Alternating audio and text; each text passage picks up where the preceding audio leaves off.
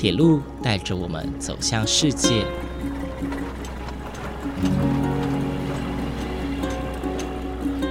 现在，欢迎和我一起来到鬼世界，由正声广播公司台中台制作，胡浩辰主持。欢迎收听，欢迎来到鬼世界。各位听众朋友，午安！谢谢大家在每个周六的中午十二点三十分准时收听，欢迎来到鬼世界，我是主持人胡浩辰。不知不觉的，全国三级警戒已经维持了一个月的时间。那么就在前几天呢，行政院也宣布要把三级警戒延长到七月十二日哦。哇，大家可能一片哀嚎啊。呃，虽然说三级警戒让大家的生活都很不方便，但是大家应该也慢慢习惯了这样的生活了吧？大家出门都会习惯戴口罩，都会维持好自己的个人清洁。虽然说在三级警戒的同时啊，我们都没有办法出去玩。不过现在是一个准备的好时机哦，把一些想去的地方啊列成一个清单，做成一个 list。等到解除危机的那一天，我们就可以马上收拾行李，马上出去玩啊！不知道这样想，大家的心情会不会好一点呢？今天浩辰呢要作为主题啊，哎，跟旅游有点关系哦，就是全台湾必去的铁道自行车道。今天是中部篇。说到铁道呢，在早期可以说是分布在台湾的各个角落，有的呢是拿来运送甘蔗，也就是所谓的糖业铁路；有的铁道呢是专门建造用来军事使用的，也有的是用来运送煤矿等等，各式各样不同用途的铁路啊，都成了街角巷弄的景色。但是因为台湾的经济结构改变了，加上交通运输的方式日新月异，许多铁路哦都面临了呃被淘汰的命运，甚至是直接被拆除哦，一点痕迹都不留。许多过去的铁路路基啊都被铺成了一般的柏油道路，说真的还蛮可惜的。不仅是少了日常的铁路风景，更是直接抹杀掉当地居民的回忆，还有专属于当地的一些记忆。但是相对的。还是有很多的铁路，经过文史工作者也好，地方政府也好，或者是在地的居民强烈的争取而保留下来。尽管现在不再是火车行驶啊，至少这样的地景地貌以及遗迹，都实实在在的反映早期台湾的经济结构以及历史文化。而将铁路保存下来的其中一个管道，就是改建成自行车道。大家一定会很好奇哦，为什么废弃铁路大多都会改建成自行车道呢？其实有很大一部分的原因哦，是跟铁路的一个特性有关。铁路所经的路段大多都是属于平缓而且笔直的路段。火车常常要载运非常庞大而且笨重的货物，在转弯的时候速度会降低，在爬坡的时候速度也会降低。为了要避免这种降低效率的路段，因此许多的铁路不会选择陡峭的路段，他们也不会选择蜿蜒弯曲的路段。而是选择平缓而且笔直的地方去建造铁路，而这样的路段呢，也很适合人们骑着自行车在上面运动，因为一般人比较不会想要去爬坡，比较不会想要弯来弯去啊，是比较想要一个比较平坦舒适的一个骑乘环境。所以啊，当铁路改建成自行车道的时候，不仅有一条专属于自行车能够南来北往啊，或者是骑乘的一个道路，人身安全受到保障之外，也能够沿途欣赏风景，算是铁道转型很大很大的一个方向哦。台湾呢有很多条由铁路改建成的自行车道。浩辰也将挑选几个比较风景优美，那也有很多特色的自行车道向大家介绍，希望能够提供一些大家在疫情之后的旅游选择啊。到了这些地方骑骑脚踏车，享受大自然，我想也是很多人在疫情后的其中一项旅游选择吧。今天浩辰想要介绍的第一个，就是位在台中市的东风自行车旅廊。如果是我们节目欢迎来到鬼世界的节目忠实听众的话，都知道浩辰曾经针对这条自行车绿廊的前身所介绍过，那就是台铁的东势支线。东势支线呢，是从丰原站啊为起点，一路经过石冈，最后抵达东势车站的一条铁路支线，全长大概是十四公里左右。而现在的自行车路段呢，和过去火车所行驶的路段大致上是相同的。在骑乘自行车的时候，你也可以看到部分的东势线铁轨，以及有就埋在底下的自行车道当中。东势支线呢，在一九五九年的一月开始营运。那过去是为了输送大雪山林场，也就是现在东势林场的木材，以及新建德基水库的原料。同时也有兼办沿线的客运服务哦。那随着公路慢慢的开发，以及它的功能性下降，比较没有木材，也没有工业原料要运输了。那在一九九一年的九月一号就正式的停驶，到现在已经停驶满三十周年了。那么在一九九九年呢，发生了一个全台湾都非常有印象的九二一大地震，东势线的铁路也受到非常严重的损害。而在隔年的时候呢，就改建成了东风自行车绿廊。在当时啊，它可是全台湾第一条由铁路改建成的自行车道哦。而在今年的五月十六日，全国提升三级警戒之前，号称最后一次出游，就是到了东风自行车绿廊骑脚踏车。我们一路从起点哦，也就是丰原这个地方往东市骑。沿途经过了很多令人印象深刻的景致，号称我最喜欢的一个地方哦，是过去的石冈车站。在这个地方，你看不到车站的站体，但是呢，你可以看得到有一个月台、一个平台的地方，而且你也可以看到一个很惊人的景象哦，就是在这个月台的后方有一个隆起的小土丘，那在上面呢是一段变形扭曲的铁轨。这段铁路呢，就是在九二一地震遭到损毁的一段铁路。台中市政府，也就是当时的台中县政府，把这一段铁路保留下来，陈列在这个地方，像是一段活历史，提醒着人们，大自然的威力真的不容小觑啊！除此之外呢，东势线的大甲溪铁桥也是一段非常风景优美的地方。相对于旧山线的大甲溪花梁钢桥，这里更能够欣赏到山城的景色。另外呢，位于在终点的东市客家文化园区，也是现在非常非常热门的景点。而它的前身就是东市火车站，也就是东市线的终点。虽然说现在的车站站体也已经不存在了，但是呢，外围的铁轨和月台都有部分的保留，那都有做修复。也是一个回忆旧铁路时光的好地方。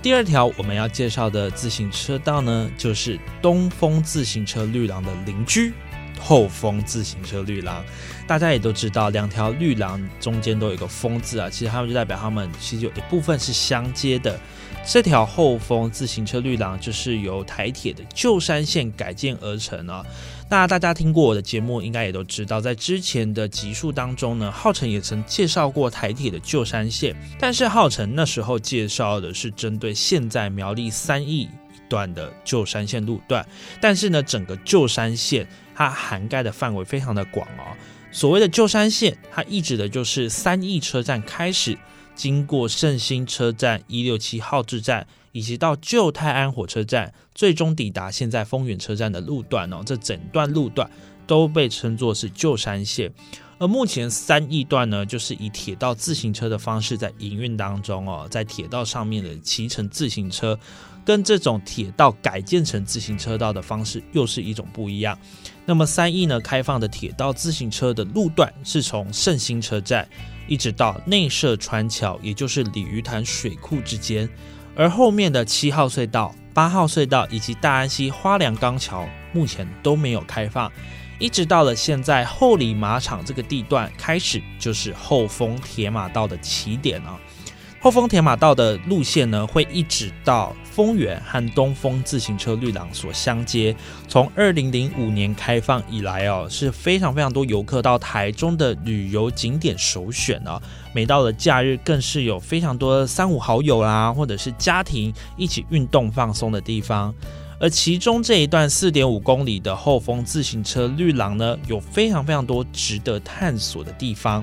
我们从后里出发呢，过不久就会进入九号隧道。这个九号隧道，它过去也是给火车行走的，也是旧山线的路段当中最长的一座隧道。它的长度将近是一千三百公尺，等于后丰自行车绿廊有三分之一的路段都是这个隧道啊。而在隧道的北口，它有四个字叫做“前行不至”，在南口则题有“气象雄升”四个字，所以可以看得出来啊，这条隧道当初是非常长，而且对旧山线路段哦是意义深远的一座隧道。进到这个隧道当中啊，即便外头再热，都能够感觉到里面非常的清凉。而出隧道之后呢，马上你就会看到了非常壮观的大甲溪花梁钢桥。这座桥呢，可以说是国内数一数二知名的铁路桥梁之一啊。它的长度总长三百八十二公尺，是由六座花梁所组成的。大家如果站在桥的一端往另外一头看，你就会看到桥上所有的钢梁交织成非常漂亮的样貌。很多人也会驻足在这个地方拍照哦。而过了这座桥呢，就代表你进入了丰原区了。继续往前，你就会抵达终点，同时也是东风自行车绿廊的起点。如果骑到这里的你还有体力的话，不妨可以一次完成这两条自行车道的巡礼，那它沿途的风景也是非常的不一样的哦。第三条我们要介绍的也是位在台中市的铁道自行车道。这条自行车道的连续 S 型弯道以及蓊郁的绿色隧道，是这个地方非常非常大的一个特色，也深受很多旅客的喜爱。听到这里的大家，知道我在说哪里了吗？答案就是谭雅神自行车道，又称作谭雅神绿园道。谭雅神呢，它其实是三个地名的简称哦，分别是潭子、大雅以及神冈三个台中市的行政区哦。那这条自行车道呢？它的范围最东边是从潭子区中山路开始，大约是在潭子加工出口区的附近；而西端的终点呢，是位在清泉岗机场的附近。后来延伸到了台中科学园区附近哦，全长大概是十四公里左右。而这条自行车道的前身啊，是台铁和国防部共同经营的神冈支线。神冈支线呢，是从潭子车站出发向西边分歧的路线，在一九五七年就开始营运了。新建的背景呢，是为了支援清泉岗基地的军用物资以及官兵，包括在越战时期呢，载运美军的物资以及国军车辆的运输等等哦。它在当时是一条军用的铁道，但是在一九九九年的时候呢。也是因为公路运输的兴起，加上业务量的缩减，所以神冈线就此停止了。而在二零零二年的时候呢，就拆除了大部分的铁轨。谭亚神绿园道呢，是继东风自行车绿廊之后，台湾第二条由废弃铁道改建成的自行车道哦。刚刚有提到哦，东风自行车绿廊是在两千年的时候改建成自行车绿廊。那么潭雅神绿园道呢，则是在两千零二年的时候完工，因此全台湾前两条的由铁道改建成的自行车绿廊都在台中市，而台中市政府呢，在这几年的时间呢，也不断的对这条自行车道进行路线上的延伸和调整，就像刚刚有提到的，它原本是只行驶到清泉岗机场，那后来呢，延伸到了台中科学园区。那么现在呢，又在进行优化了，像是这条路线呢，当中有一个跨越崇德路的自行车专用路桥，也是全台湾首座自行车专用的路桥哦。而在台中铁路高架化之后呢，原本纵贯线的平面铁路段也修建成了绿空廊道，潭雅神绿园道呢，也在修筑了一座自行车的桥梁，跨越了刚刚提到的中山路和绿空廊道所相接。也代表着这条自行车道的交通易达性是越来越高了。大家现在是可以直接从潭子车站骑到了潭雅神绿园道去。而在潭雅城绿园道的周围呢，有非常非常多的特色景点，像是刚刚有提到的 S 型连续弯道以及绿色隧道之外呢，像是潭子区的市定古迹摘星山庄，以及 F 五一的战斗机广场、神冈火车站的遗迹，甚至是战车公园的景点啊，都在潭雅城绿园道的附近。不同于东风和后风两条自行车道。潭雅神绿园道的周围啊，大多都是人文景色，像是有陈列战车或者是战机等等的军用设备，更是属于潭雅神自行车道的一大亮点。而今天中部片要来介绍最后一个地方，虽然说它的长度没有很长，也不太适合骑脚踏车的行程。但是这条步道呢，有别于前面介绍的自行车道，是一条穿梭在街坊巷弄当中的步道，那就是位在彰化县园林市的园林台糖步道。这条铁路的前身啊，跟前面所提及的三条铁路不太一样，它是一条糖业铁路。而这条园林台糖步道呢，就是过去糖铁园林线。在节目的一开始呢，浩辰有提到，在过去糖业铁路是台湾产业铁路的最大宗，几乎中南部的各个县市都有非常密集的糖业铁路分布。而在彰化这个地区呢，有三条非常非常重要的路线，分别是园林线、鹿港线以及王宫线。而园林线的路线就是起源于园林火车站，向西边分叉，沿途经过彰化县埔心乡，最后抵达西湖糖厂，全程共有七个站。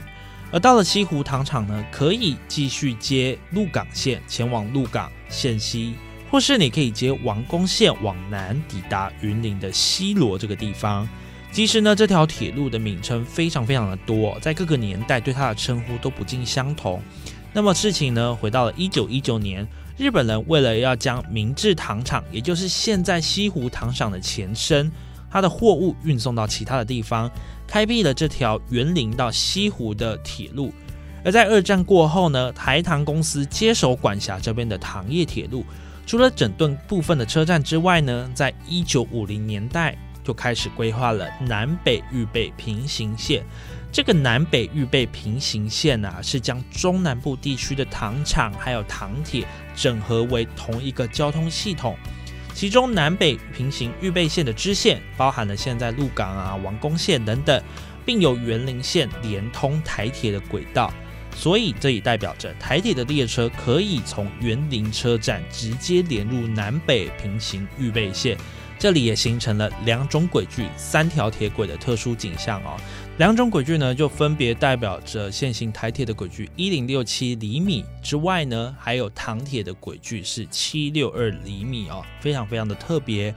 但是，一样到了一九七零年代，公路慢慢的蓬勃发展了，许多的唐铁业务量就大幅的下降，因此很多的台铁就慢慢的被淘汰。而园林线呢，也逃不过这个命运，在一九七五年的时候就停止办理的客运服务，停止载客。到了一九九七年的时候，也正式的停驶，并且废线。从刚刚提到的密密麻麻的糖业铁路就可以看得出来。但是现在保留下来的糖铁遗迹啊，可以说是非常的少，真的蛮可惜的。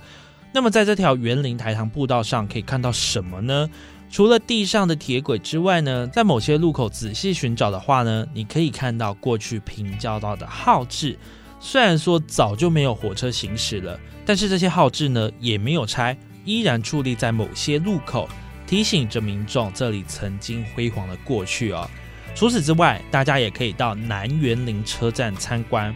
南园林车站呢是一座糖铁车站，也是现在园林线少数所保留下来的车站哦。这座车站距离园林火车站大概是三百公尺的距离哦，是一座木造的站房，从外观可以看得出来，非常非常具有历史感。而如此珍贵的建筑呢，也是逐渐斑驳，并且呢埋没在都市丛林当中，看的也是蛮可惜的。另外，大家如果到了园林火车站，也可以看到台湾唯二仅存的园林铁路谷仓，就坐落在纵贯线铁路的旁边。因此，大家来到园林市，不仅可以透过糖铁改建成的步道回味过去的甜蜜时光，更多的古迹和历史建筑同样也都见证了那段繁华时期。虽然说浩辰没有经历过这段糖业铁路正在运作的年代，我也不是彰化人，更没有看过糖业铁路的运作，但是我从一张张的照片当中看到了火车穿梭在大街小巷，逡巡在田野之间。人们和火车共同生活的日子就显得特别的美好，特别的融洽。如果现在大家想看看糖业铁道的运作方式，或者是糖厂的运作方式，大家可以到西湖糖厂去。之后，浩辰也会制作更多有关于糖业铁道的介绍。